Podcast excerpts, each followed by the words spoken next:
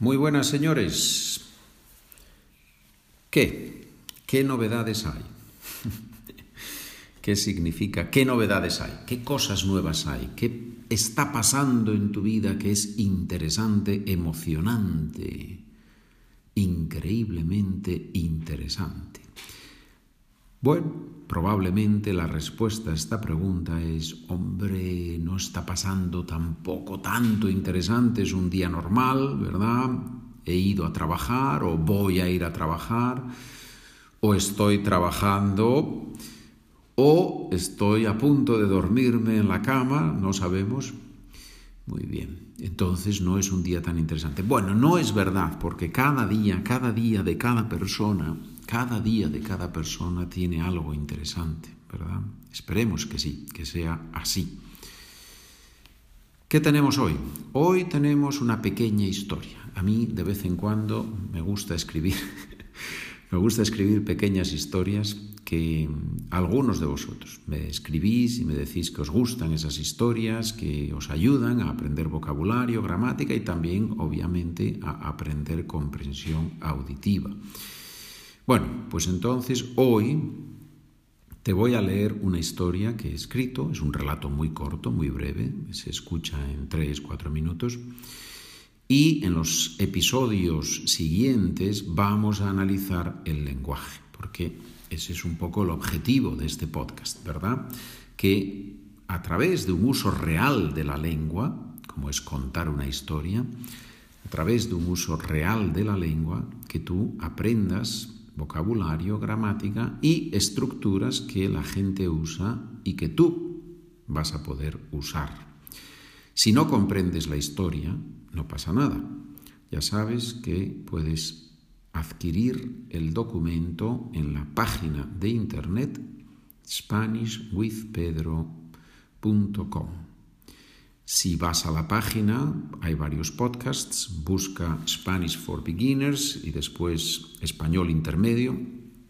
Es el mismo podcast, ¿verdad? A partir del 101, el Beginners, el Iniciales, el de los principiantes se convierte en el intermedio.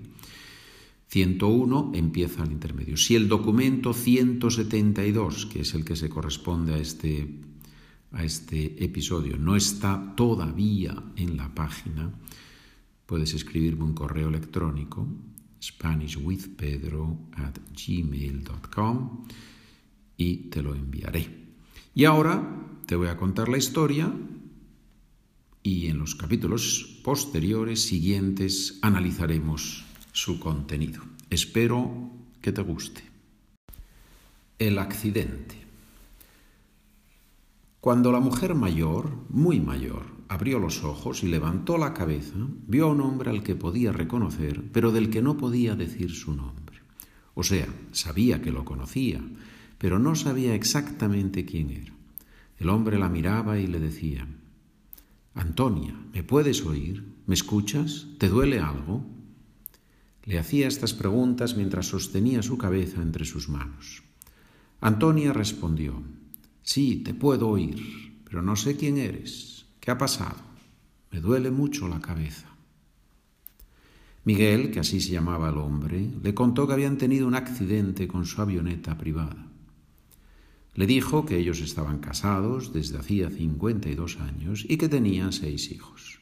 Ah, sí, sí, sí, me voy acordando, dijo Antonia con voz muy suave y como si estuviera despertando de un sueño de esos que nos dejan conmovidos y asustados. Antonia y Miguel eran un matrimonio rico.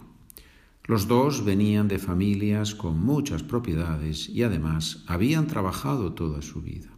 Eran ricos, pero no vivían lujosamente. A los dos les gustaba mucho viajar y ya desde jóvenes usaban su avioneta para escaparse y pasar un fin de semana o unos días en algún lugar solitario. Lo que les gustaba de verdad era aterrizar en una islita y hacer caminatas. Disfrutaban comiendo simplemente unos bocadillos y bebiendo agua fresca y vino malo, muy malo. Cuando la gente tiene la oportunidad de beber lo que le apetece, parece que lo más simple, lo que los demás desprecian o toman porque no tienen otra posibilidad, eso mismo se convierte curiosamente en lo que les da más placer. Así es el ser humano, lleno de contradicciones.